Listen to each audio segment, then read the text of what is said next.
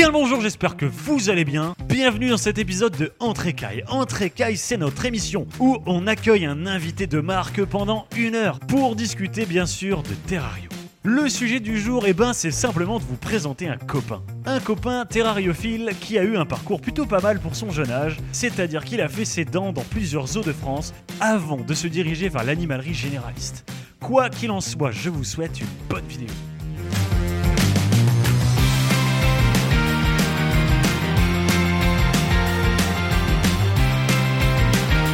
Bien le bonjour, j'espère que vous allez bien. Salut Lucas, comment Salut tu Mathieu, bah écoute, ça va nickel. hein. Studio super, donc forcément ça va bien. vas Ouais, merci. Hein, franchement, on a essayé de bien faire la déco. En plus, on a notre éternel jardin d'hiver avec toutes les plantes mortes euh, qu'on essaie de cacher par les plantes qui sont restées À vivantes. peu près vivante. Mais t'as des petites fleurs là, donc c'est encourageant. Ouais, il y a aussi des petites cochonnies. hein. Il y a des petites cochonnies. Et des C'est- caca de chat. C'est ouais, y, il y a aussi le chat, mais le chat c'est le chat, il est habitué à tous les podcasts, il gère par terre ou alors il fait ses besoins ici Ah, dans le génial. jardin d'hiver. Ça doit être incroyable. Bon alors écoute, euh, Lucas, t'es ici aujourd'hui pour nous parler de, de ton expérience euh, de terrariophile de zoo, Ouais, de zoo parce que tu as travaillé en zoo pendant plusieurs années. un an et demi, ouais. Nous, on s'est rencontrés à la bourse reptile de Béthune. On en profite pour saluer le 4FA. Salut, Salut, à- le 4 fa. Salut la team. Défonce pas mon micro. Ça va être. euh, Ça se taille pas un micro. hein. Non.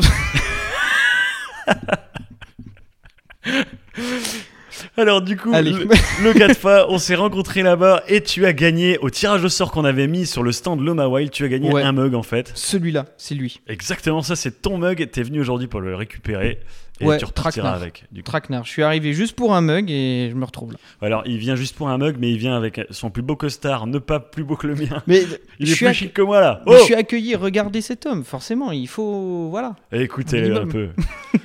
Alors, je te laisse te présenter euh, qui tu es, qu'est-ce quel rapport tu as avec la terrariophilie?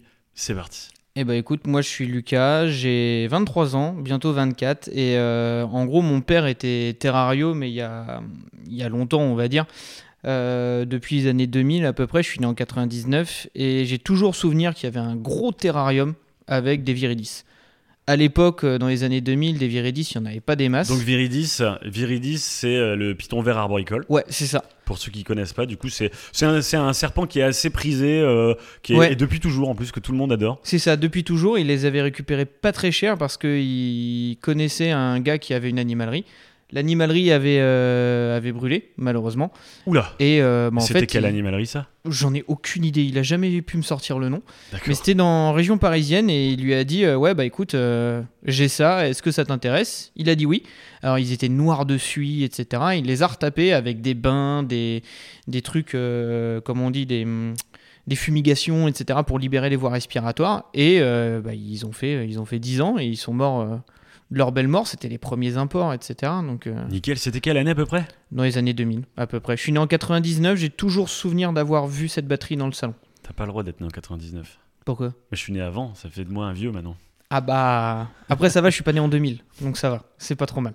Après, je dis vieux, mais ça va, il y a Ben qui est derrière la caméra. Lui, on va dire qu'il a eu un problème, euh, il a perdu ses cheveux entre temps. Mais... Ouais, mais son crâne est plus beau que mon avenir, tu vois. Ouais, alors, et en plus, du coup, le casque épouse bien sa tête. Ouais, c'est incroyable. Il n'y a plus vraiment de. Il doit y avoir un grip là-haut, mais fou. donc, euh, donc ça, après, euh, bah, j'ai toujours été intéressé par les reptiles, mais pas plus que ça. Après, j'ai fait un bac agricole, euh, un STA VPA, et euh, voilà quoi, mon père avait les pitons et c'est tout. Et après, j'ai fait un BTS technico-commercial animalerie, et c'est là où j'ai rencontré euh, Lucas, Lucas Verse, un autre Lucas, D'accord. qui lui par contre il m'a mis dedans mais genre fort et ce gars-là m'a captivé parce que tous les matins on avait un petit jeu c'est je lui donnais un nom d'espèce il me donnait un nom d'espèce et on devait donner entre guillemets la description d'où ça vient etc je n'ai jamais réussi à le coller et un jour je lui ai dit Ah, d'accord. En fait, c'est toi qui lui dis un nom d'espèce et lui, il doit t'expliquer ce que c'est cette espèce. c'est ça, Et et inversement. inversement Ok. et j'ai jamais réussi à le coller et un jour je l'ai collé je ne saurais plus te dire sur quelle espèce c'était et bah depuis je suis dedans et voilà après euh, On, bah- on joue? Allez, cite-moi une espèce et je t'en cite une. Oh merde. Euh... Epicrates morus. Non, c'est un serpent. Oui. Épicratès, je connais le genre, mais par contre, je connais pas l'espèce précise. Je suis une, une grosse bille, moi, en serpent. je suis Monsieur Lézard, t'es un enfoiré. Ouais, mais moi, tu vas me niquer sur les lézards. Ouais, ouais, je vais essayer de trouver un truc pas mal. Je vais essayer de trouver un truc pas mal. Allez, pas trop dur. Ipsilurus magnus. Je, je crois que ça ressemble à un peu style Lophosaurus, un peu primitif, mais. euh, Bien, mais c'est ça, Te exactement. dire d'où ça vient, je sais plus. J'aurais tendance à dire Nouvelle-Calédonie ou Papouasie, mais Asie du Sud-Est. presque. Ouais, franchement, pas mal. T'as Quelques gagné. milliers de kilomètres. T'as mais gagné. Là, c'est l'o- l'OMA victimisé. Là, hein, L'homme le, victime. le- le public ne doit pas parler pendant les podcasts. Merci. Donc, euh, À toi, vas-y, donc continue. ça, et puis euh, après ce BTS, euh, je suis allé en animalerie spécialisée reptiles, où là par contre j'ai touché à des bestioles euh, que j'aurais jamais cru approcher. Enfin, déjà une diversité de caméléons juste dans les parcs d'Alice. Enfin, honnêtement, Tamata, Vambilobé, Antala, enfin plein de localités. Euh, Des varans aussi que je, que je connaissais que dans les livres à l'époque, Prasinus, Reisengeri, Cordensis, enfin, je les ai tous vus. Il y a même le Macrae. Ouais. Ouais, c'est ça. Et euh, bien sûr, les Boeleni. Boeleni, incroyable bestiole. C'est juste fou le comportement que ça a. Et, euh, et après, bah, du coup, le Covid est arrivé. Ah, t'es resté combien d'an- combien d'années là-bas dans cette animalerie? Six mois, pas plus. Ah ouais, c'est pas une plus. courte expérience, Oh, non, intense. ça suffit, ça suffit. Mais euh, ça m'a permis quand même, euh, n'empêche, de beaucoup approfondir mes connaissances sur le matériel. Parce qu'avant, j'avais de la théorie sur les bestioles. Là, j'ai pu avoir bestioles et matériel. Et maintenant, euh, sans, entre guillemets, me vanter ou me jeter des fleurs, tu me donnes à peu près les paramètres que tu veux. Ouais. je pense que je peux te monter une install à peu près, à peu près clean, tu vois, en termes de matériel, etc. Ouais. Alors, peut-être pas aussi bien que certains experts comme Reptilis ou machin, parce qu'ils ont- ils sont beaucoup plus talentueux, mais entre guillemets, Ouais. la base, la base, je saurais te la donner, il n'y a pas de, y a pas de souci. On fait Et un coucou puis, à la euh, team Reptilis au Ouais, passage. salut Reptilis. et puis euh, et puis voilà. Et après, euh, bah, le confinement est arrivé, donc euh, ouais, ça a été chaud le confinement. hein. J'ai accueilli mes premiers premiers bestioles à ce moment-là, là où tout le monde se confinait. Moi, j'ai fait 400 km en une journée pour aller chercher. euh, D'accord, pour chez toi? Ouais, des terras, etc. Et, euh, et puis bah après, après, que, après le confinement, on m'a rappelé. Et du coup, bah, j'ai commencé. euh, on m'a appelé le lundi, on m'a dit Ok, tu commences lundi prochain. Bon, bah d'accord, c'est parti. D'accord, donc là c'est pour le zoo, là, c'est ça? Ouais, c'est ça, pour le zoo. Et puis je suis resté euh, un an et demi là-dedans. Alors ça c'est une approche que j'aime bien, on voit pas souvent euh, euh, en terrario en fait, dans le monde de la terrario, moi je connais beaucoup de terrariophiles et tout, mais la terrariophilie dans un zoo, c'est- ça doit être vraiment différent. Ouais, alors les principes de base restent les mêmes, mais c'est juste que c'est dans Ouais. des tailles, euh, des tailles monstrueuses. C'est ça, c'est des grandes installes, des pièces quoi, c'est... Ouais, carrément des pièces. Il y a un terra, euh, il y a un terra où il y a eu, euh, il y a eu de l'iguane, il y a eu des kumingi, il y a eu un salvadori, puis il y a re-eu des kumingi. Alors doucement, donne les noms en français parce que tout le monde connaît Alors, pas toutes les espèces. A... Je fais attention à vous, vous avez vu, je sais que dans les commentaires vous arrêtez pas de me dire Pardon. ouais les espèces il faut les détailler parce qu'on connaît pas. Alors euh, Euh, donc il y avait un iguane vert. Ouais, Euh, puis il est parti dans un autre zoo. Du coup, il y a eu un Varanus salvadori. Donc ça, c'est les, les euh, varans crocodiles. ça c'est incroyable. hein. Ça, c'est des Ça, bestioles. bête, euh, euh, incroyable, C'est ça. juste fou. Et C'est un des plus grands varans du monde. Ouais, et il faisait 3m20 à Ah, c'est un monstre. un 3,20, monstre. mais avec une queue qui prend euh, 70% du corps, quoi. Donc, euh, Tu sais que t'as- eu de la chance hein, de vivre ça parce que franchement, on voit pas ça Ouais. souvent. Pouvoir les approcher, les côtoyer, euh, travailler près d'eux, enfin je sais pas, Mm. c'est vraiment cool. Ouais, et puis il était super cool. Oh, oh là là, incroyable. Et puis bah après, euh, après ce varan, il y a eu euh, un couple de Kumingi dedans, donc Varanus Kumingi. euh, là, je ne saurais pas te dire le nom classique. En gros, c'est des gros lézards noirs et jaunes. Ouais, c'est des varans euh, de bonne taille. euh, ouais, un 20, un 30. euh, c'est ça. Bien. un petit mètre 50, ouais, entre 1 mètre et 1 mètre 50. Je ne saurais pas dire exactement quelle taille, mais j'étais sur des petits spécimens et il y avait la femelle qui était, qui était incroyable. Super gentille, elle s'appelait Templan, parce que le varan Templan. oh, pas mal. Et, et l'autre, le mâle, il s'appelait Bouillet, parce que le Varan Bouillet, comme la ville de Rambouillet. Ouais, en, en- Ça marche. en zoo, on a des inspirations pour les noms, c'est incroyable. Mais je trouve ça déjà cool de leur donner un nom. Euh, nous, chez Mm. Loma, euh, tu l'as vu tout à l'heure, on a regardé, on a visité la salle tropicale. C'est ça. Et euh, nous, on nomme tous nos animaux. C'est trop mignon. On a vraiment cette approche de, de- de l'animal, enfin du reptile, Mm. qui est plus moderne, pas l'ancienne. on a pétifié en fait l'animal clairement. À limite, Euh, si c'était un numéro, ça aurait été comme ça. Quoi. Bah, parce qu'on a découvert aussi au fur et à mesure que la terrariophilie s'est développée que ben ils avaient des personnalités, euh, qu'en fait ils avaient pas le même langage que les mammifères, mais Mm. qu'une fois qu'on comprend comment ils communiquent, ben, on peut échanger avec ils eux. Il y a parlent tout un beaucoup. truc. Il parle beaucoup quand même. C'est vraiment trop cool. Euh, J'en profite au passage pour faire un coucou à Laurine euh, qui a développé Ah oui. ça en Salut France. maman. Donc Laurine avec euh, Soriana Behavior and More, son entreprise du coup de comportementaliste reptile, ça c'est vraiment incroyable. Incroyable le travail. Le travail qu'il y a derrière, c'est fou. Les résultats qu'elle a, c'est incroyable. Ah ouais, non mais franchement génial. Faut, je, je, je soutiens à mort. Ouais. C'est, je pense, une branche de l'avenir de la terrariophilie qui se développe en France. Et auquel euh. on pensait pas avant. Ouais, c'est ça, c'est ça. Bah, on en parlait tout à l'heure. hein. Pour les chiens, l'éthologie, oui, il y a. Mais alors pour les, pour les reptiles, on n'y pensait pas. Enfin, Ouais, ouais, mais bien sûr, on vit avec le chien depuis. euh, euh, J'en parle souvent en plus dans les podcasts de ce sujet. Mm. On vit avec le chien depuis plus de 10 000 ans. Enfin, c'est un truc de dingue. c'est ça. Le lézard, il est, il est nouveau dans nos vies. Mm. Il est récent. Euh, alors après, elle, elle me disputerait si je disais. Enfin, quand, quand je m'attaque à ce sujet-là, j'ai le sentiment que les serpents, ouais, il y a quand même moins de choses à faire. hein. moi, Ah. comportementaliste avec mes serpents, pas vraiment. J'ai du mal. Moi, mes serpents, ils sont quand même assez Mm. distants de moi. Mais bon, mais bon. D'ailleurs, il y avait du serpent là-bas au zoo. Ouais, ouais, ouais. Il y avait du serpent. Alors euh, en géant, il y avait euh, l'anaconda vert, Ouais. Nectes murinus, ou avec, euh, avec la grosse Marie. Alors, c'est quoi les dimensions Euh, de Marie, la grosse euh, Ouais, anaconda, ouais. elle faisait 2 vitres et demi, je m'en souviendrai toujours. Une vitre fait 2 mètres 50. D'accord, ok. Donc, Parce que j'allais dire deux litres et demi, là, c'est Ouais, encore moins clair voilà. que les noms latins.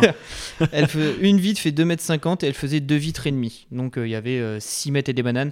Et en poids, je l'ai jamais pesé. Mais comme euh, je bossais vraiment au contact avec elle, elle, il n'y avait pas de souci.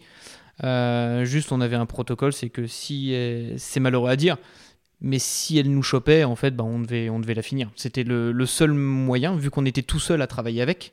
On rentrait dans le terrain, il n'y avait pas de souci, on n'avait pas de bouclier, rien, on avait juste un, un petit crochet. Ce qui était amplement suffisant parce que il te laisse pas rentrer comme ça. Il te forme un minimum avant. Bien il te sûr, dit ouais, bah tu vois le comportement, comment elle est, machin, bidule. Et, euh, et à la fin, bah en fait, juste j'ouvrais la porte, je la voyais. Dans la seconde, je savais dans quel mood elle était. Si elle était plutôt Donc il y a cool, quand même une notion de comportement que tu arrives à Bien décoder, sûr, à bien déchiffrer. Et puis surtout, il y avait, euh, alors il y en avait trois. Il y avait Marie, Georges et Pupute. Et la dernière, c'était Bande Jaune. Mais euh, Pupute, ouais, je, je savais que elle, on ne l'approchait pas du tout. Pourquoi tu l'appelles pupute la parce peau que c'était une pute. Enfin, on ouvrait la porte, elle était à l'autre bout du terrain qui fait facile, euh, facile 7-8 mètres, elle tapait dans le vide. Alors juste ouvrait la porte, donc en fait c'est juste Elle était énervée. Ouais, voilà. elle était juste euh, extrêmement peureuse et elle avait peur de toi, donc, euh, donc voilà, donc là tu l'as laissé tranquille. Mais Marie, elle était née aux eaux de San Diego en 98, ce qui fait d'elle l'une des plus vieilles anacondas en, en captivité, en parc zoologique. Ouais, mais comme toi, elle reste plus jeune que moi. Donc euh, J'ai qu'un an d'écart avec Marie, c'est ça qui est incroyable. Et, et elle, ouais, non, elle avait l'habitude de l'homme et ouais, quand on curait le bassin, bah, elle était avec nous. Elle était avec nous. euh, bon, je faisais pas le con, j'allais pas à côté de sa tête non plus. Ouais. Faut, faut pas déconner, hein, ça, ça reste un serpent dangereux. Si, si chope, bah, t'es mort, tout simplement. Euh, et en fait, bah, avec le balai brosse, tu la pousses ou machin. Et quand il y avait la tête qui sortait du bassin, quand le bassin était vide et que tu devais curer, bah tu portes le cul. Et... Elle était lourde, euh, ma mère. Aux estimations, je pense entre 100 et 120. Facile. Ah ouais, quand même, ouais. Pour Ouais. un serpent, Ouais. c'est un monstre. Ouais. C'est vraiment un monstre. Ouais, elle, était, elle était énorme. Et euh, elle mangeait euh, deux lapins de 10 kilos une fois par mois. Quand elle prenait. Quand elle prenait, parce que quand j'y étais pendant euh, 11 mois, elle n'a pas mangé. Et ça vit combien de temps ça? En captivité, apparemment, c'est l'une des plus vieilles. Donc, euh, j'aurais tendance à dire euh, peut-être une vingtaine d'années, mais après. euh, Ça, c'est vrai que c'est dingue dans les zoos. Vous avez cette chance, en fait, de, pouvoir avoir des installations très grandes, de pouvoir Ouais. accueillir des animaux très grands euh, qu'on peut pas avoir, en fait, sans certificat de capacité. C'est ça. Donc vous avez accès à des animaux assez dingues. Mm. Assez Bah- dingues, avec des installs de, de malades. Mais c'est ça, c'est ça qui est fou. Et rien que. En fait, quand tu vas dans un parc zoologique, si t'es terrario à la base, déjà, oui, t'as les bestioles. Parce que bah, j'ai bossé avec euh, Ouais. les arcaïmans, Dracaena guianensis, là, avec la tête rouge originaire de Guyane. Ouais. J'ai bossé avec les Ostéolamus tetraspis, les euh, crocodiles nains d'Afrique de l'Ouest, je crois. Euh, J'ai bossé avec, avec de l'Uroplatus, donc les gécofeuilles, etc. Donc déjà, oui, il y a les bestioles, mais c'est surtout la technique qu'il y a. C'est monstrueux. Ma salle de filtration, elle faisait ta salle là. Ah ouais, Et j'avais des gros filtres à sable là-dedans, etc. Alors quand tu dis la technique, en fait, c'est l'équipement. Ouais, c'est ça. En fait, c'est des trucs de dingue, démesurés. Euh, Le bassin de l'Anaconda, il faisait 12 000 litres. Ah ouais, non mais. C'est une piscine. Ouais, c'est une piscine, on peut mettre piscine. 12 coils dedans. Bah non, moi j'avais un anaconda. Enfin, bon, on avait un anaconda là-dedans. D'accord. Et deux ok. plécostomus, comme ça. énorme. Et alors, pour parler de ton parcours, Mhm. au début, du coup, t'étais pas du tout attiré par ce genre de truc? Non. Comment t'as. et- c'est c'est assez dingue de se dire que c'est devenu un métier pour toi. Ouais. Euh, T'es parti en mode zoo, alors qu'à la base, c'était pas ta vocation, tu l'as découvert, mais ça a été Bah c'est ça. En fait, j'ai toujours été dans les bestioles, toujours, avec euh, bah, par mon père en fait. Enfin, on, on a eu des, on a eu des bestioles. euh, Enfin, on a eu des bœufs Watusi, c'est des grosses vaches africaines avec des cornes longues comme ta jambe. On a eu euh, pas mal de chèvres, des moutons de Somalie, etc. Et en fait, faut savoir que tout ça c'est domestique. Donc, Donc, du, du mammifère fermier, en fait. Ouais. Mais du mammifère fermier d'Afrique, du mammifère fermier de, de Pologne ou de nous, Turquie, etc. Ouais. C'est ça. Et en fait, tout ça, c'est du domestique, donc tu peux les avoir. Donc déjà, tout ça, je voulais être dans les animaux. Et puis, euh, avec les chiens, machin. Et en fait, euh, bah, j'ai rencontré quelqu'un qui travaillait justement à ce zoo-là. Et quand j'étais gamin, quand j'avais 8 ans, je m'en souviendrai toujours, il nous a dit, bah viens un soir, euh, on va faire la rentrée des lions. Donc à 8 ans, je Wow. rentre dans la fauverie, je vois un lion juste en face de moi. Je lui donne un steak qui est plus lourd que moi à l'époque. euh, c'est incroyable. Et à partir de ce jour-là, je me suis dit, ouais, plus tard, je serai soigneur. Ouais, alors j'avoue que c'est assez dingue. C'est assez dingue. Euh, soigneur, c'est un métier passion. Oui. C'est vraiment oui. un métier passion. Tu le fais pas en- pour devenir riche ou pour je sais non, pas quoi. du tout. Tu le fais vraiment par amour des animaux en général. Et puis c'est physique. hein. Oh Ouais. là là. Alors pourquoi tu dis ça? Qu'il pleuve, qu'il vente, qu'il neige, qu'il grêle, t'es dehors, de toute manière. Sauf quand tu bossais justement avec les reptiles, où là c'est en vivarium. Mais en fait, euh, j'étais polyvalent, donc j'avais les reptiles. Euh, Ah, mais... J'allais te demander, ouais. mais même sur les reptiles, il y avait d'autres animaux. Il y avait des chiens des buissons, il y avait une volière extérieure avec des oiseaux. Mais Mhm. euh, voilà. Et après, j'étais aussi sur le secteur éléphant-antilope. Puis bah là, l'éléphant, bah, Ah, il n'y a quand pas dans un terrarium, hein. quand- non, et puis quand il fait caca, bah, il fait caca. Donc euh, c'était des, des bennes de tracteur où je sortais peut-être euh, 120, 150 kilos de merde euh, tous les matins avec ma petite pelle et mon râteau et qu'il pleuve, qu'il vente, qu'il neige. euh, Est-ce voilà, que hein. t'étais habillé comme ça? Non, quand, même. non, j'étais en débardeur toute l'année. Qui, Ah ouais même s'il neigeait, j'avais mon bonnet, c'est bon. D'accord. Protéger les extrémités. Bon, globalement, j'imagine que c'est des tenues. euh, on- voilà, quand t'es soigneur, tu mets des tenues dégueu tous les jours. C'est vraiment pour Ouais. aller au- sur le terrain. Ouais, clairement. Et puis, euh, bah, tu rentres, tu pues. hein. Il n'y a pas d'autre mot. Tu, tu sens. Quand on savait reconnaître les soigneurs, juste à l'odeur. Quand il y en avait un qui, quand il y en avait un qui rentrait dans le magasin et que t'étais pas trop loin ou qu'il y avait un peu de vent, tout ça, et que l'odeur se transporte, tu te dis Ouais. ah tiens, il y a, il y a soigneur fauve qui est là. Ah tiens, il y a soigneur éléphant qui est là. Ah ouais. Ou des trucs comme ça. Il y avait juste euh, sur les reptiles où ça sentait pas trop. D'accord. Ok. Alors, ça consiste en quoi d'être soigneur reptile?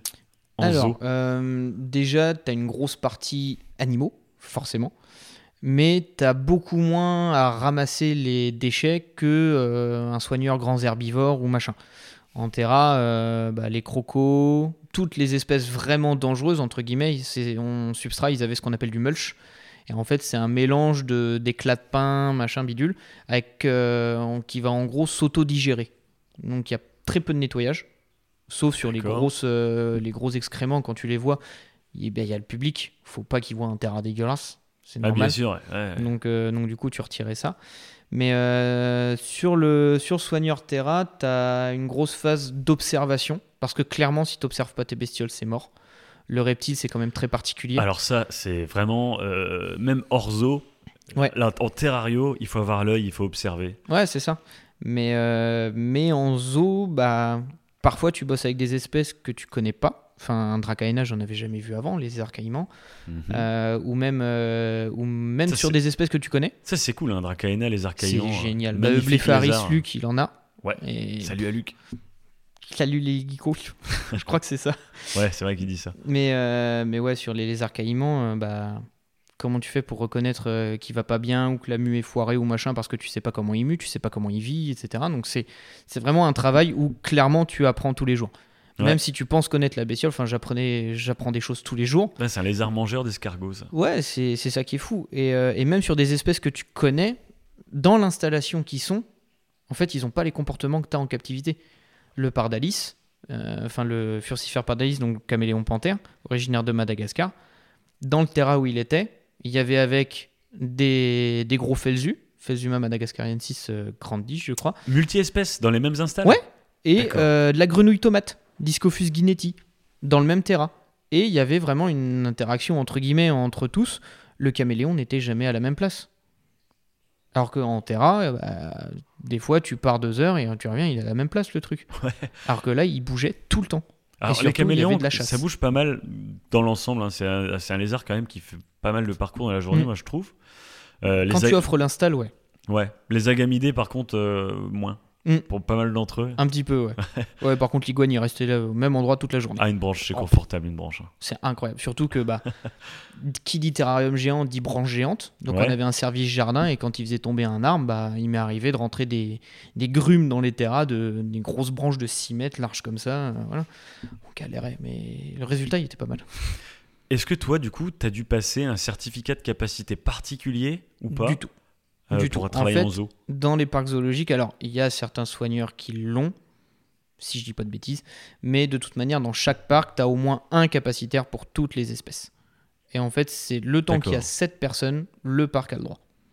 D'accord. Et, Et si cette personne démissionne, du coup C'est Eh la bah, il- C'est la merde. C'est la merde, clairement. Et Ouais. il faut qu'il retrouve quelqu'un ou qu'il fasse passer à quelqu'un. Sauf que bah, législation française oblige, c'est long. Ouais. Donc euh, après, généralement, les zoos, euh, tout ce qui est des DPP, etc., comprennent. Comprennent et surtout, ils leur filent un coup de main parfois parce qu'on récupérait Ils vont des les animaux aider à retrouver quelqu'un, etc.. peut-être même s'il y a un employé en moins, machin, je sais pas. Ils vont aider ou alors ils vont offrir un délai un peu plus grand. Parce que je sais qu'en animalerie, par exemple, si tu plus de capacitaire, tu as 6 mois pour tout vendre. Ah ouais. Tu as 6 mois pour vendre toutes les bestioles où tu n'as pas l'autorisation. En parc zoologique, je sais pas parce que c'est jamais arrivé là où je travaillais. Ouais. Mais euh, enfin, je pense que ça doit être quand même euh, un petit peu plus grand. Je pense qu'ils doivent euh, offrir plus grand tout simplement en délai parce que bah, au zoo où j'étais, on a quand même récupéré une saisie.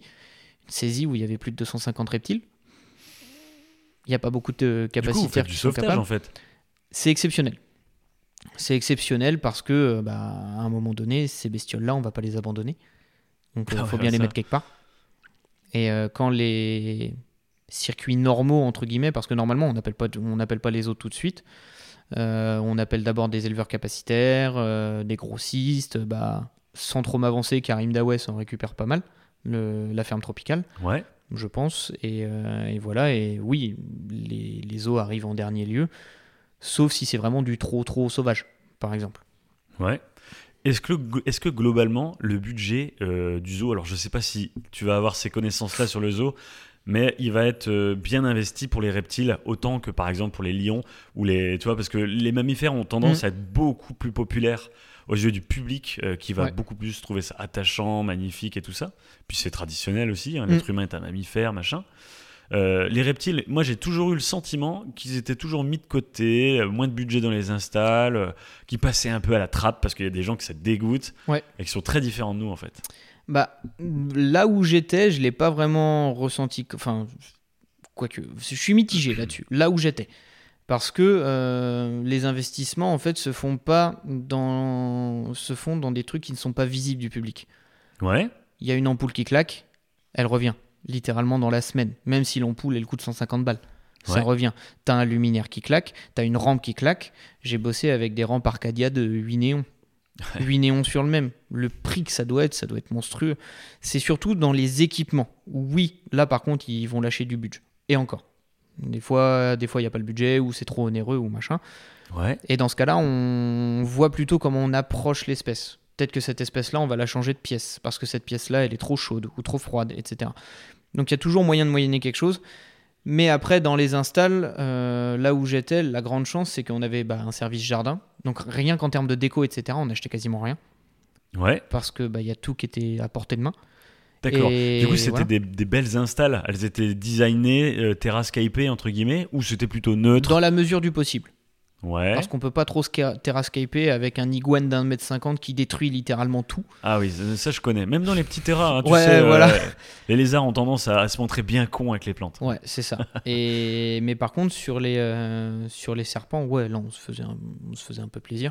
Ou même sur ce qui était désertique, on avait une installe pour des pogonas, euh, il faisait euh, 1,80 sur 90 par 2 mètres, Ouais, putain. avec du parement sur tout le long, etc. Enfin, C'est déjà de la belle install Pogona là. hein. Ouais, il était pas mal. Il était pas mal. Et du coup, sur la répartition euh, de, de ton zoo, il y avait euh, plutôt beaucoup de reptiles ou plutôt. C'était plutôt quelque chose de petit dans le zoo? Disons que sur le secteur des reptiles, t'as beaucoup de bestioles, t'as beaucoup d'espèces différentes, parce que ça- parce que ça prend pas beaucoup de place. Tu vas avoir moins d'espèces sur les antilopes parce que bah, c'est des animaux qui ont besoin d'autres choses, d'autres besoins. Il y a des stalles, il y a un bâtiment hiver, il y a des sas, il y a la plaine, etc. Des espaces vastes. euh, Exactement. Ouais. Sur le reptile, beaucoup moins. On avait, euh, on avait 4 anacondas dans un terra qui faisait 6 mètres, 6-7 mètres, ouais, en comptant les trucs, par 4 mètres de fond, par 3 mètres de haut. Ouais. Il y en avait 4. Plus des carbonaria, les tortues charbonnières. Ensemble?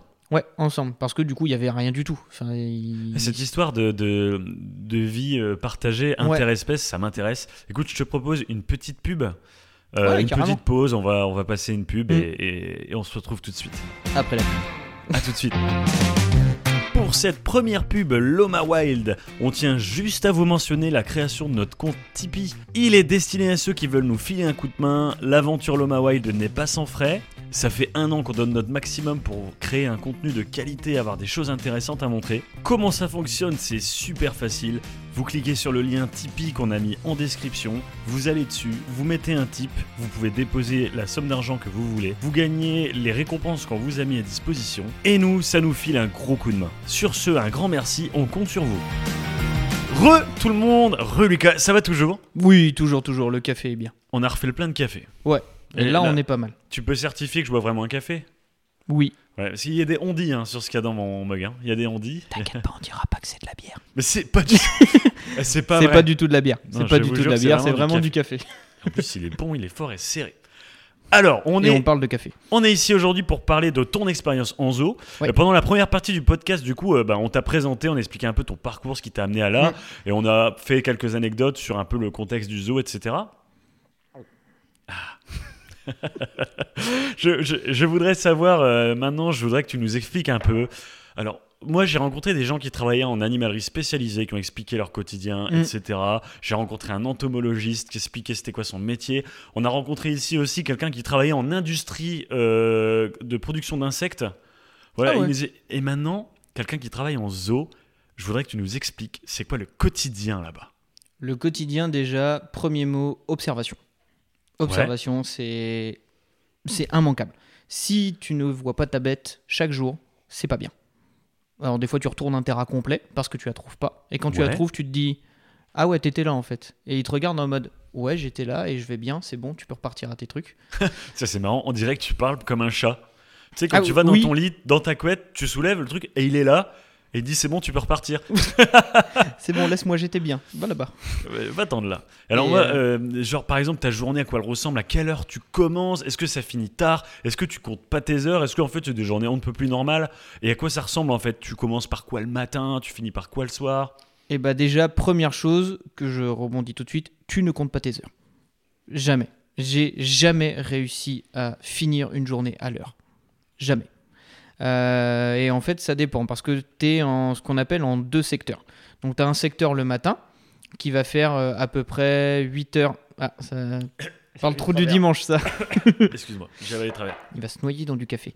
Et euh, en gros, tu avais deux comment dire deux parts dans la journée. Tu avais 8h 16h30 Ouais. et euh, 10h, 18h30 ou en saison avec le public, etc. 11h, 19h30. Et du coup, bah, tu avais les deux secteurs et euh, celui qui commençait à 8h ouvrait tout le secteur Ouais. et celui qui terminait fermait tout le secteur. Mais après, on avait chacun notre partie du secteur. En gros, euh, sur, euh, sur le secteur reptile, donc il y avait la partie, euh, la partie plutôt amphibien petit et la partie gros avec la volière d'oiseaux et d'autres espèces, d'autres espèces animales. Et en gros, bah, celui du matin restait dans la partie amphibien machin, tout en ayant ouvert l'autre partie. Donc il s'occupait machin, on, on se rejoignait à un moment donné forcément. Et, euh, et après, celui du soir fermait la partie des petits et fermait en même temps sa partie. Et en gros, quand tu arrives le matin, déjà, il y a le passage au magasin. Le magasin, c'est là où sont préparées toutes les rations. Ouais. Donc, c'est pas toi qui les prépares. Et encore, c'était particulier pour nous. C'est-à-dire que nous, on avait les rations euh, qui étaient préparées pour tout ce qui était petits singes. On avait du Wistiti pygmée sur le secteur. On avait euh, des petits chiens des buissons. On avait euh, dans la volière, il y avait du loriquet, il y avait du rose albin, etc. Donc ça, c'est des cacatoès, des perroquets. Ouais. Ça, par contre, c'était préparé par le magasinier. Mais toutes les rations des reptiles, c'est nous qui les préparions sur place. D'accord. Donc euh, tout ce qui était insectivore, c'était déjà là-bas. Ouais. Et tout ce qui était frugivore, bah, euh, frugivore ou, ou herbivore tout simplement, hein, les, les tortues, machin, bidule, c'est nous qui préparions tout.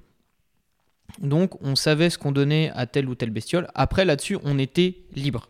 On se disait, bah tiens, aujourd'hui Mhm. il y a une pastèque, je vais lui donner de la pastèque. Euh, tiens, demain euh, il y a un arrivage de fruits du dragon.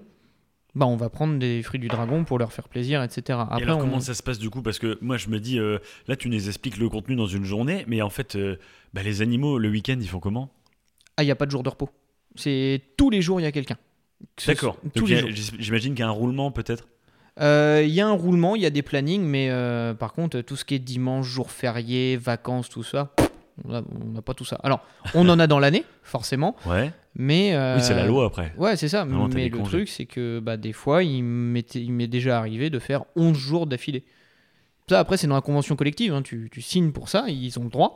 Euh, Mais bon, au bout du dixième jour, euh, tu, tu commences à piquer un petit peu du nez. Eh oui, j'imagine, parce qu'en en fait, il faut quand même, euh, faut, faut être conscient, hein, les gens, que euh, en zoo, en fait, tu joues avec des vies, enfin, tu joues, tu travailles avec des, êtres vivants Ils qui en- ils sont dépendent là. de toi. Ils dépendent de toi et ils, ils, ils peuvent pas aller euh, comme dans la nature trouver leurs propres besoins, etc. Ils sont vraiment dans un système clos, Mm. donc tu dois être là pour eux parce que c'est leur vie qui est en jeu en fait. C'est ça, clairement. C'est c'est vraiment la bonne santé de l'animal. Et bah, si t'es pas là, il est pas en bonne santé. S'il est pas en bonne santé, il meurt. Y a- C'est A plus B. C'est comme un enfant en fait, hein. C'est ça. C'est nos bébés, clairement.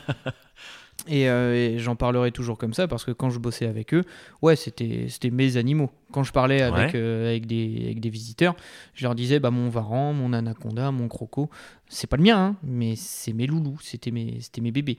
Parce qu'ils sont là au quotidien avec toi. Ouais, et puis bah, je les vois plus que certains membres de ma famille. hein. J'étais tous les jours avec eux, je les voyais plus que mon chien. Parce que mon chien, quand je suis au travail, bah, il est à la maison. Quand je suis à la maison, je vais faire des trucs, dormir, machin. Puis bah, le matin, on rempile. Donc euh, je les voyais plus que mes propres animaux à moi. Donc il donc faut aussi bien faire, euh, faire la part des choses et, et voilà. Et donc après, dans la journée, tu as une grosse partie de nourrissage et surtout une grosse partie de nettoyage. Et moi, j'avais pas beaucoup de, de, net- de nettoyage de, de terrarium, tout ça, parce que les, les crottes, les excréments sont infimes. Enfin, un terrarium avec des téloderma euh, corticales, donc les grenouilles mousses originaires du Vietnam, Ouais. bah si tu as une grosse filtration en bas, bah, c'est dans ton filtre. Ton filtre, tu le fais euh, une fois toutes les deux semaines. C'est pas, pas énorme. Euh, tout ce qui est crotte de croco, machin, c'est autodigéré par le substrat, comme, comme je t'ai expliqué. Donc en termes de nettoyage, il n'y en a pas tant que ça. C'est surtout les infrastructures. Tu as des locaux qui doivent être clean. On doit pouvoir manger par terre, clairement. Ah, j'imagine. Pour des raisons d'hygiène, euh, Bah, de ça. santé, c'est sanitaire ça, en tu bosses avec beaucoup de bestioles. Il faut que ce soit irréprochable au sol et dans tes installations, parce que suffit que ta grenouille là, les, par exemple les téloderma, les grenouilles mousses, elles aient un problème, Mhm. une mycose ou un machin comme ça, que tu utilises l'instrument, que tu l'as mal rincé, mais que tu vas nourrir les racophorus, donc les grenouilles volantes, Ouais. bah en fait tes racos, elles peuvent choper ça. Mais somme bah là, toute, c'est comme en terrariophilie à la maison. C'est juste que c'est à Exactement. grande échelle en fait. C'est ça, c'est la même chose. Il faut, en fait, quand on travaille avec des animaux, surtout des reptiles ou des amphibiens, des animaux de terrarium, dans des milieux clos, de l'humidité, Mm. etc., euh, il faut avoir des mesures d'hygiène assez. euh, ah, voilà, c'est. Oui. Il faut avoir conscience de ça. Mm. Et encore, c'est pas là où il y a le plus de mesures d'hygiène. Le, ça là va où- être quoi? Les macaques.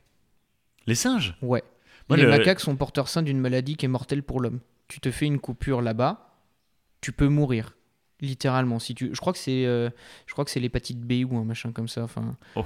il y, en... il y en a, il y en a, il y avait deux espèces aux zoos où je travaillais et justement il y avait un protocole soigneur. Genre si tu te faisais la moindre blessure et qu'il y avait du sang ou même juste, tu te rappelles, c'est juste tu t'es raflé sur un mur. Tu désinfectais la plaie pendant 15 minutes et ensuite tu allais voir le, vé- le veto, le, un médecin, un médecin dans la Ouais, c'est semaine pour être sûr que t'es rien. Est-ce que vous aviez des, des bénichoux non chevelus? Mon, mon caméraman me, me comprend. Non, mais par contre, ça me rappelait mes petits dômes d'observation en verre. Mhm. La lumière reflétait, c'était magnifique. C'est illustré. C'est ça. Est-ce que vous aviez des venimeux? Pas comme je l'imagine. Moi, quand on me dit venimeux, j'imagine. euh, Vipères, euh, c'est ça. mamba euh, et c'est ça. on n'avait pas. Par Ouais. contre, on avait de la migale. D'accord, arthropodes. C'est ça. Et en Ouais. venimeux, bah si, les varans. Les varans, euh, aujourd'hui, on... les études sont là, Oui, ils sont venimeux. oui, c'est vrai. Factuellement, c'est vrai. Alors quand, quand je dis venimeux, je, je, je mentionne vraiment, c'est pas à eux que je pense. Ouais, c'est vrai qu'on a découvert qu'il n'y a pas si longtemps que ça, que les varans en fait avaient des glandes à venin ou des ou des comment on dit, Bon, des, Des vestiges de glandes vernois, je crois, ou un machin comme ça. etc. Ouais, c'est ça. Et qui en fait dans la dans la phylogénie les Mm. a rapprochés des serpents. C'est ça. Un ancêtre commun hypothétique. euh, Et par contre, ce qui fait peur, c'est que le mec qui a vu ça, je crois aux dernières nouvelles, il est en train de s'intéresser au Pogona. D'accord. S'il trouve la même chose sur l'époque, euh, ça, ouais, ça, Ça- peut, ça peut révolutionner pas mal de choses. Ouais. Après, si c'était dangereux, ça se saurait quand même. Hein. Oui, vu oui, le oui. nombre de pogonas. T'imagines le a. Pogona sous certificat? Et alors toi, tu es aussi terrariophile amateur. Oui, oui, oui. Euh, ton avis là-dessus, qu'est-ce que tu préfères comme expérience de terrariophilie La terrario en zoo, avec tout ce que ça implique, ou la terrariophilie chez toi amateur? Les deux ont leurs avantages. La terrariophilie chez moi amateur, je fais ce que je veux. Point. Si j'ai envie de faire un enrich à mon lézard ou à mon serpent, je le fais. Quoi? Un enrichissement, c'est par exemple euh, tout simple. Je vais prendre une plume dehors, je vais la mettre dans le terrain de mon serpent. Pendant trois heures, il va être là autour. Qu'est-ce que c'est, machin, bidule. Voilà, je vais changer son quotidien. Tu vas lui refaire sa journée. C'est ça. Et, euh, et là, en fait, je fais ce que je veux. C'est moi mon propre euh, chef. En zoo, c'est pas pareil. Tu, surtout là où j'étais, tu as une hiérarchie. Et euh, ils se pensent tous euh, plus intelligents les uns que les autres. Donc, euh, des fois, ils se tirent dans les pattes. Des fois, ils te tirent dans tes pattes. Parce que toi, tu Ah proposes ouais. un truc. Et... En fait, c'est une entreprise. ouais, et je clairement. pense que tous les gens qui nous regardent et qui ont un boulot savent bien qu'en fait, quand on est dans un milieu professionnel, Mm. eh ben, il y a toutes les contraintes qu'il y a. Tu as des collègues, il y a du management, il y a ça. de la hiérarchie, il y a des consignes. Et ça, effectivement, je pense que ça doit te mettre dans un contexte où euh, c'est pas forcément comme si tu étais chez toi. Quoi. Ouais, et puis le truc, c'est que quand tu notifies des trucs, par exemple, euh, je prends un exemple simple, on avait un- une femelle varan, Kumingi, qui voulait pondre. On a prévenu le, le gars qu'elle se met à creuser. Attention, elle va pondre. Est-ce qu'on met un mac de ponte? Attention, elle creuse de plus en plus, machin. Il nous a pas écouté. Il a mis trop longtemps à réagir. Conclusion, elle s'est arrachée tout le dos. Ah, il peut y avoir des erreurs Donc euh, pommade, soins, etc. Euh, on a eu euh, le cas aussi sur, euh, sur un autre lézard, je saurais plus te dire lequel, qui était en cohabitation, donc dans des grands terrariums, etc. Techniquement, tout va bien. Mhm. Sauf que, bah, en fait, en dessous, il y a un gros bassin. Attention, c'est petit, les lézards. Attention, les tortues sont grosses. Attention, bah, ça va pas manquer, une tortue a bouffé un lézard. Oula, oula. Ah ouais, alors là, par contre, tu parles de cohabitation. Euh, Ouais. comment, ça, comment ça se gère une cohabitation interespèce? Euh, Parce que bah, du coup, je présume qu'il faut des installs assez grandes pour que chacun ait ses zones, ses espaces. Bah, pour prendre l'exemple du, euh, du caméléon panthère, entre le caméléon panthère, les geckos géants de Madagascar et les grenouilles tomates, déjà on avait un terra qui faisait 2,30 à peu près de haut, 2 Ouais. mètres 30.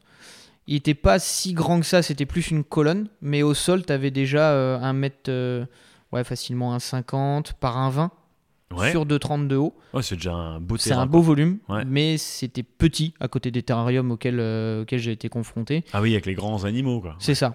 Mais, euh, mais là-dedans, en fait, bah, t'avais plusieurs points chauds, t'avais plusieurs zones d'UV, t'avais plusieurs zones de LED, etc. Donc en fait, tout était démultiplié. Même les points de nourrissage, même les bassins étaient démultipliés. Dans ce terrarium-là, j'avais quatre gamelles d'eau. Donc en fait, c'est plus technique. Oui. Il y a de la technique, il y a du matos en plus, il y a ça. des, des conditions à mettre un peu partout pour que chacun puisse s'y Ouais. retrouver, avoir tout ce Et qu'il puis faut. après, faut pas être, euh, faut pas être débile. On va pas mettre de l'africain avec de l'asiatique.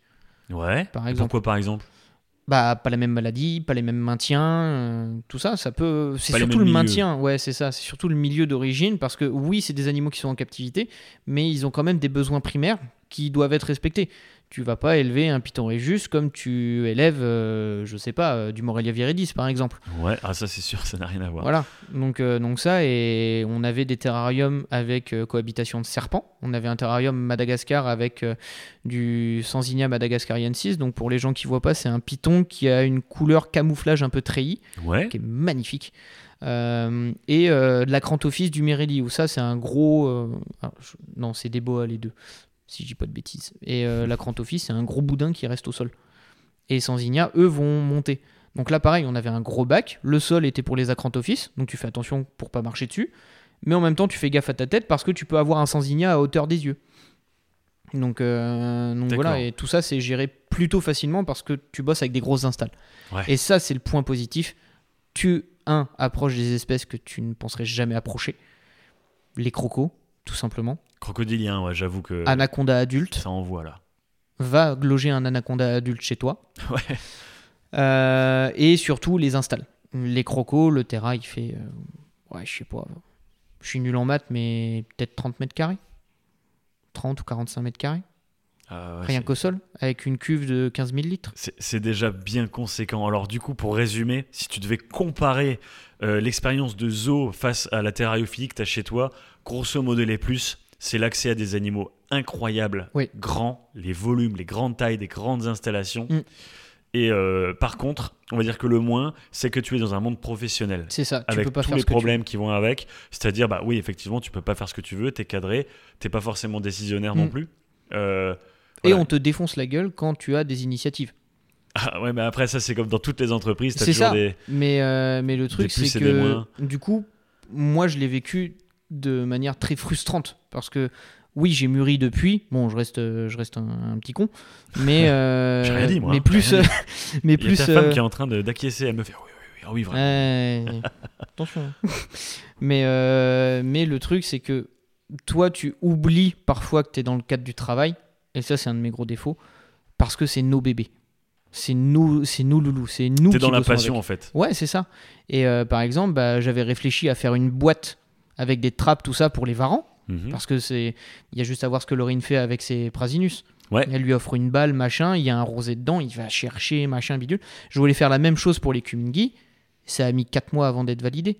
Une simple boîte en bois avec ouais, en trois fait, trappes. t'es- pas libre de- des décisions et des choses qui vont se faire en C'est ça, c'est ça. C'est c'est comme ça, tout, tout doit être validé. Euh, alors moi, dans mon boulot qui n'a rien à voir avec Mm. la Terrario, tu sais, on fait vraiment tout valider, même Bah un ouais. papier, tout, il doit faire plusieurs personnes, qui doit être signé par tout le monde et tout. Même pour des trucs très simples et très bêtes. Ça, euh, malheureusement, euh, c'est, on a aussi des lois dans, dans ce pays.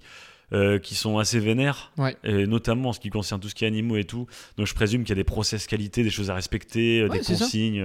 Enfin voilà, ça, ça doit être quelque Faut que chose. ce soit lavable, machin, oui, mais quand tu utilises du, du PVC expansé, là, qui est tout lisse, machin, un coup d'éponge, c'est fini. La boîte, en une semaine, elle est construite. Ouais. Mais non, il faut que ça passe par un tel, puis Faut que par un tel. validé. Ah non, lui, il a pas validé, faut que tu retravailles ton truc, alors que les deux autres ont dit oui. C'est. Donc, euh, donc la voilà, chaîne et- de décision. Ouais, voilà. Et euh, alors du coup, toi, tu as travaillé en animalerie spécialisée, Oui. tu as travaillé en zoo, Oui. tu as travaillé en animalerie généraliste, on l'avait pas mentionné tout à l'heure. Oui, c'est ça. Ça, Euh, c'est là où je suis actuellement, actuel. ouais. Voilà, exactement. À Tom Co Rambouillet. À côté de Gazeran. Juste, enfin, je suis vraiment à une minute de Gazeran. D'accord, donc au sud de Paris. Ouais, c'est ça. Euh, Pour ceux qui connaissent Gazeran. Qu'est-ce que tu vas préférer dans ces trois, euh, ces trois façons de vivre le métier avec l'animal? Autour Bah, de l'animal, pour En dire. fait, il n'y a rien qui est comparable. Ils sont tous différents. Quand je travaillais en animalerie spécialisée, surtout, j'ai occupé des postes différents. En animalerie spécialisée, j'étais surtout sur euh, le stock, le matériel, les envois, les commandes en ligne. Ok, donc sur le non-vivant. C'est ça. Et pourtant, bah, je conseillais en boutique. J'allais parfois aider Laurine euh, quand elle faisait les animaux, machin. Quand il n'y avait pas beaucoup de monde ou qu'elle était en vacances, bah, c'est moi qui faisais les bestioles pendant qu'on gérait ma partie. Donc tout ça, c'est déjà autre chose. Où là, j'ai énormément appris sur le matériel. Et je remercierai jamais assez cette personne, et c'est la seule chose sur laquelle je le remercierai, de m'avoir appris la technique, m'avoir appris le matériel, et surtout de m'avoir fait rencontrer des gens avec des bestioles euh, folles. En parc zoologique, tu rattrapes la technique parce que tu utilises ce que tu connais. Ah tiens, bah peut-être qu'une 150 watts sera peut-être plus intéressant pour mieux chauffer ou pour avoir une zone plus large parce que le truc est plus haut et surtout la bestiole est plus grosse. Ouais. Et euh, c'est surtout les animaux en parc zoologique. Les animaux, la technique et bah, les installations. Et en animalerie généraliste, euh, tu vas surtout être sur euh, la vente qui est intéressante parce que du coup, on m'a donné le rayon reptile à gérer. Donc Ouais. c'est moi qui gère les rentrées de matériel, les rentrées d'animaux, le maintien des animaux. C'est moi qui briefe les équipes, etc. Donc en fait, tu es faire. responsabilisé sur un secteur. C'est ça. Mais on tourne partout. C'est un peu notre force, c'est que tout le monde est techniquement capable de renseigner sur à peu près tout et n'importe quoi. Mais sur les reptiles, c'est moi. Et euh, là, dans ce milieu-là, c'est vraiment plus de la communication avec le client. Le client, pardon, mais des fois, quand vous arrivez, vous êtes un peu, entre guillemets, euh, vous êtes vraiment débutant. Vous ne connaissez pas, vous ne connaissez rien, et du coup, vous vous rapprochez des conseillers pour apprendre, pour voir comment faire, etc. Et c'est la bonne méthode. Il faut déjà commencer à se renseigner, et Bah, on sera sûr. toujours ouvert à la discussion. En fait, c'est même le point de départ. C'est ça. T'arrives et tu demandes à ceux qui savent euh, bah, pour que toi, à la fin, tu sois le sachant également. Exactement. Et du coup, là, tu as vraiment une approche pédagogique. En parc Mhm. zoologique, tu as aussi la pédagogie, mais c'est pas toi qui le fais. Toi, tu es soigneur. Basta. Si tu croises des, cli- des- des clients, des visiteurs, oui, tu vas discuter un peu avec eux. J'avais eu un débat très houleux avec une végane pendant que je nourrissais un serpent. J'ose imaginer. Ouais. Ah, vous nourrissez avec une imaginer. souris? Oui, ne mange pas de la salade. Pardon. Et euh, ou d'ailleurs, à la fin, elle m'a dit Mais vous, vous mangez des... de la viande? Oui. Vous n'avez pas honte de manger des cadavres? Je lui ai juste répondu Bah après, je peux les manger vivants, mais je suis pas sûr que ça vous fasse plaisir. elle est partie. Je ne sais pas pourquoi. Mais, euh, mais tu vas avoir des fois des, des gens qui vont être intéressés et qui, pendant que tu fais ton entretien, vont te poser des questions. Et ces gens-là, Ouais, c'est génial. J'ai eu un gamin de 8 ans qui m'a sorti des noms latins que je ne connaissais même pas. il y en a. Il y a, il y des, il y a des gamins qui sont chauds. Hein. Le gamin, il vient me voir, il fait Vous avez des Ouroboros cataphractus?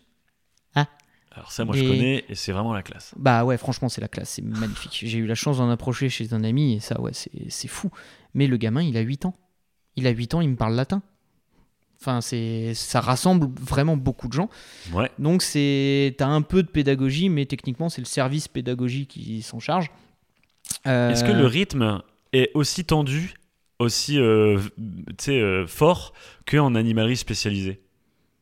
En, en En zoo? animalerie généraliste Euh, il- bah encore une fois, il est différent parce que sur certains jours euh, où il y avait des événements, Ouais. Là, euh, enfin, je mangeais, il était 18h à la fin de la journée, quoi, pour aller manger un casse-croûte.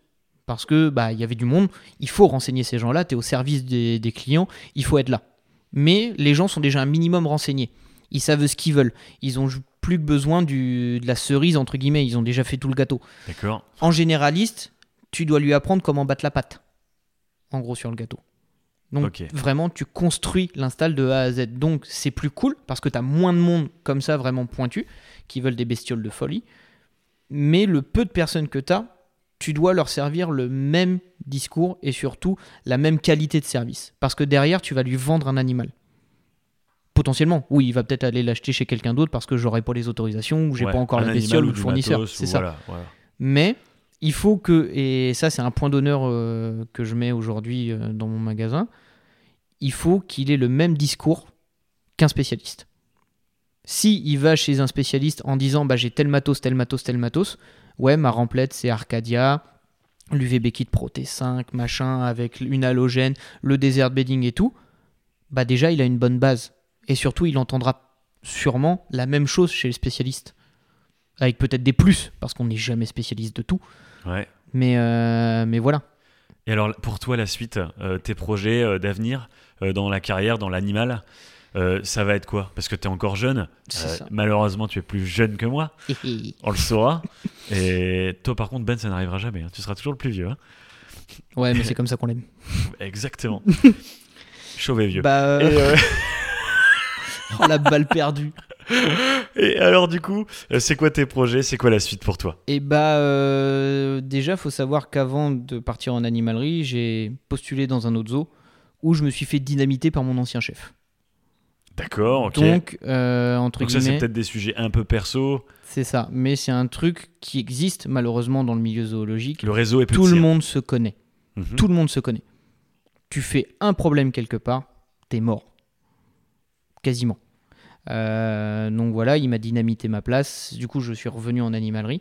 Aujourd'hui, je me vois un peu plus dans l'animalerie, mais le zoologique est jamais très loin. C'est vraiment mon rêve. Je sais pas quand ni comment, mais je sais que j'y retournerai. Ouais. Mais dorénavant, en fait, je suis quelqu'un qui va se, se concentrer sur ce qu'il est actuellement. Actuellement, je suis responsable du rayon reptile, conseiller vendeur général, mais spécialisé reptile. Donc, dans ce but-là, j'ai déposé un certificat de capacité, Ouais. vente et transit, pas élevage. Et euh, dessus, il y a plus de 200 espèces de poissons, une soixantaine d'oiseaux, mais surtout entre 300 et 350 euh, reptiles et amphibiens. D'accord. J'ai pas fait les invertébrés. Euh, mais voilà, donc aujourd'hui je suis dans ce taf là. Pour le moment, je suis dans ce taf là. Mhm.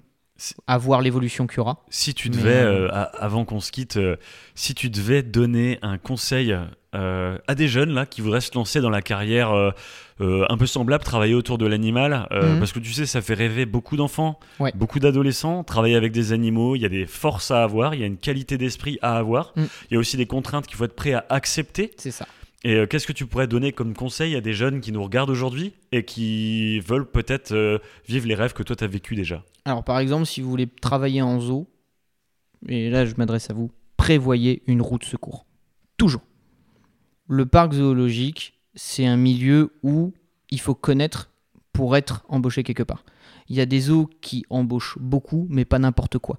Tu vas bosser avec des bestioles rares, avec des bestioles potentiellement dangereuses, qui peuvent potentiellement te tuer. Il faut garder ça à l'esprit. Et les soigneurs fauves, la moindre mauvaise manip peut tuer ton collègue. Ou te tuer toi. Il suffit que tu ouvres mal une trappe ou que tu aies mal regardé une loge ou quoi aux caisses. Bah, en fait, le lion, il est derrière. Euh, donc ça.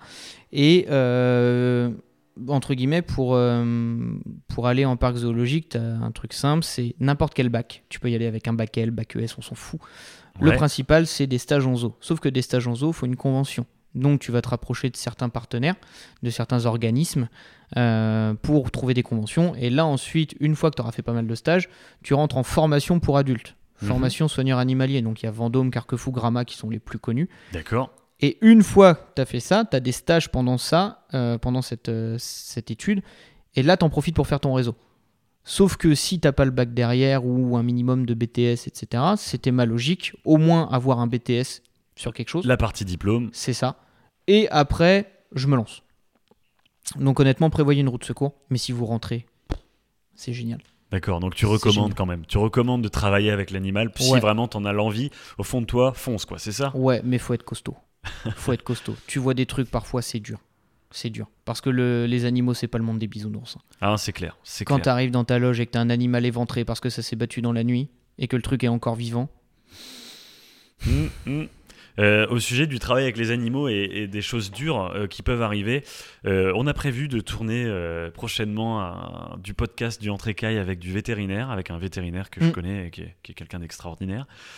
Et euh, je trouve qu'aussi dans la partie vétérinaire, on, a- on aurait pu aussi mentionner les vétérinaires de zoo hein, que tu as dû côtoyer.